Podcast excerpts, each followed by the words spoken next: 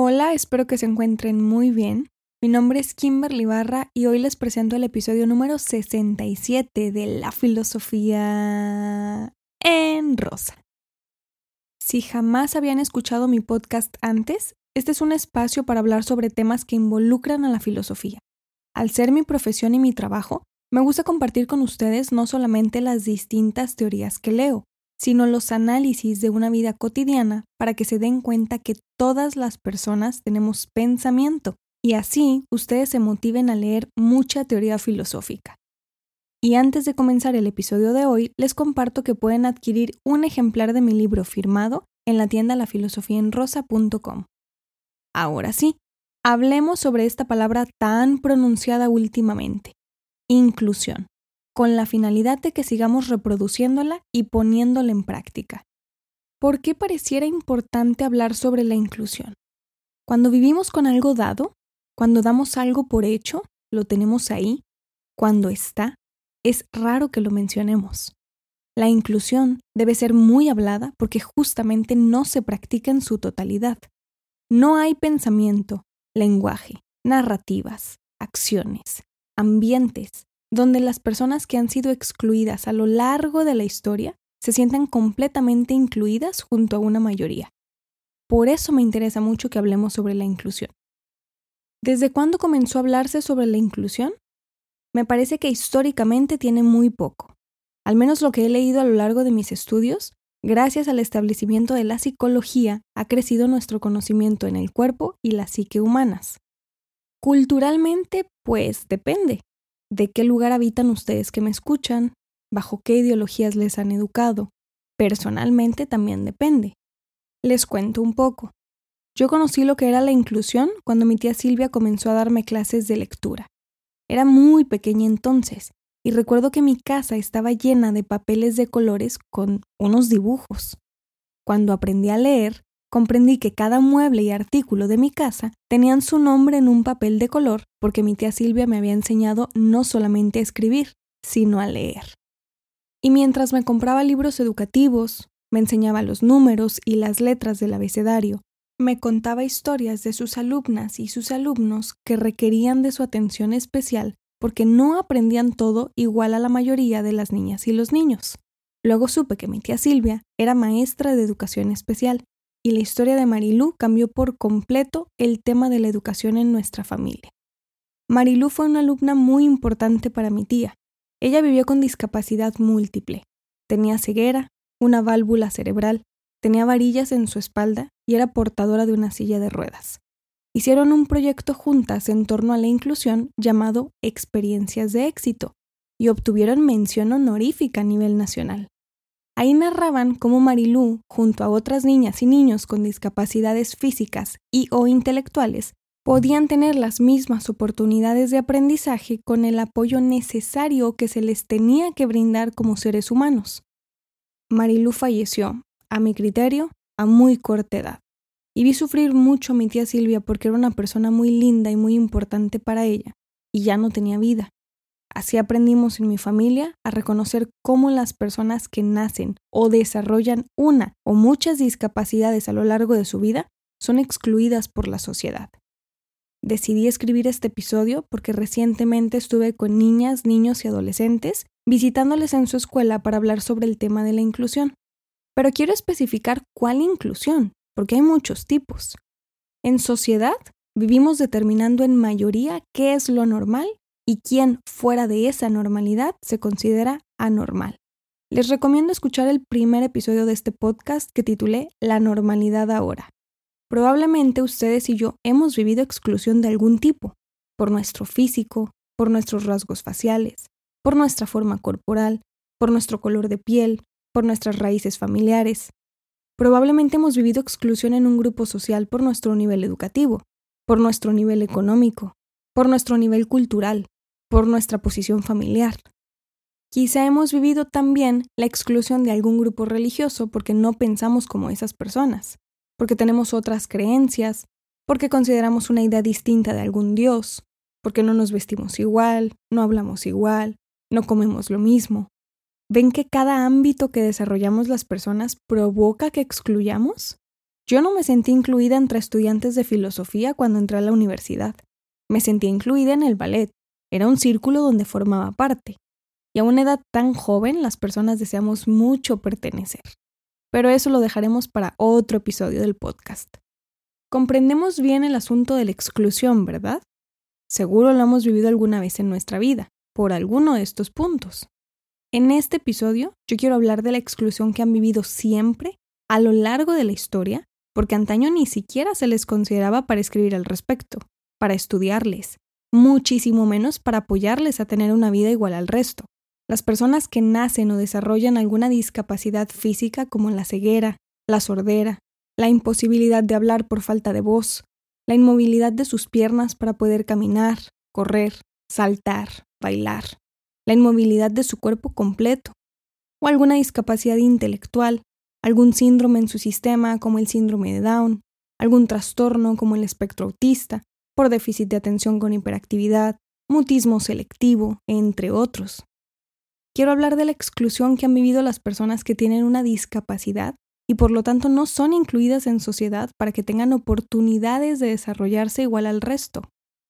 No solo en nuestra comunidad, en nuestro país o en nuestra cultura esto sucede. Es un problema humano. Esto le incumbe y afecta a toda la humanidad, porque me daría risa si yo dijera que existe igualdad de oportunidades cuando no es así. Desgraciadamente no vivimos en igualdad de absolutamente nada, pero si exigimos igualdad en salarios, si exigimos equidad de género, si exigimos sindicatos para trabajadores, si exigimos derechos estudiantiles, podemos exigir también inclusión para las personas que viven con una discapacidad. En cualquier sociedad las personas han sido divididas. Nos dividen por sectores, por categorías, por grupos, por mayorías y minorías. Funcionamos, de hecho, muy mal. Y conforme avanza la humanidad, la teoría las ciencias sociales exigimos modificaciones para la dignificación de la vida humana. ¿Cuál es uno de los problemas que tenemos con el tema de la inclusión? Uno es nuestra hipocresía. Tenemos poco valor para llamar a las cosas como son. Somos excluyentes y pocas veces nos involucramos en temas de inclusión si no vivimos con una persona que requiera atención especial. Otro problema es que nos comportamos como si la exclusión fuera algo poco común y nuevo cuando sabemos que siempre ha existido, porque desde que existe la humanidad, las personas lo único que hemos hecho ha sido adaptarnos a los cambios para sobrevivir. Somos mera adaptación. Y en ese estruendo se nos olvida que hay personas que tienen muchas más dificultades para adaptarse al medio, ya sea de manera física o de manera intelectual. No es suficiente alterar nuestro discurso para buscar la empatía. Qué bueno que lo hagamos. Podemos cambiar muchas cosas desde la empatía, pero hace falta más. No es suficiente si en nuestra individualidad buscamos la inclusión. Ni siquiera es suficiente si nuestras acciones son realizadas en torno a la inclusión, pero nuestro lenguaje y nuestro pensamiento no hacen mucho al respecto. El pensamiento. Nuestro maravilloso pensamiento. Arrastramos en nuestro pensamiento toda una cultura, hechos, acciones excluyentes. Y la mayoría de las veces es de manera inconsciente, porque si no lo vivimos, muchas veces no comprendemos. Somos seres racionales. No todo lo tenemos que experimentar para poder razonarlo, ¿o sí? En la charla que tuve hace unos días con adolescentes de nivel educativo de secundaria les comentaba lo siguiente. Ustedes entienden leyes de física, ¿no? Ustedes comprenden que todo lo que sube aquí en la Tierra luego baja. Y si ustedes comprenden la gravedad, no buscan comprobarla lanzándose de un edificio de 20 pisos, porque comprenden a priori lo que conlleva eso. Y vi sus ojos muy abiertos y su cabeza sintiendo. Somos seres racionales y también experimentamos. Si podemos pensar muchas cosas sin necesidad de experimentarlas, podemos, por lo tanto, pensar en la posición que ocupan personas con discapacidades que requieren más ayuda que nosotras para llevar una mejor vida. Una persona con ceguera requiere más ayuda en el mundo, en la vía pública, en el transporte, solo para moverse como nosotras, porque no ven las cosas que están pasando. Y no todas las comunidades, no todos los pueblos, ciudades, países, tienen lo necesario para que las personas con ceguera puedan llevar su vida dentro y fuera de su casa sin ayuda de alguien más. Una persona con sordera requiere una ayuda distinta a nosotras porque no escucha muchísimas cosas del entorno que se requieren para poder sobrevivir en el mundo. Sin embargo, intentan adaptarse para llevar una vida digna. Y no, no la tienen tan fácil como las personas que sí escuchamos.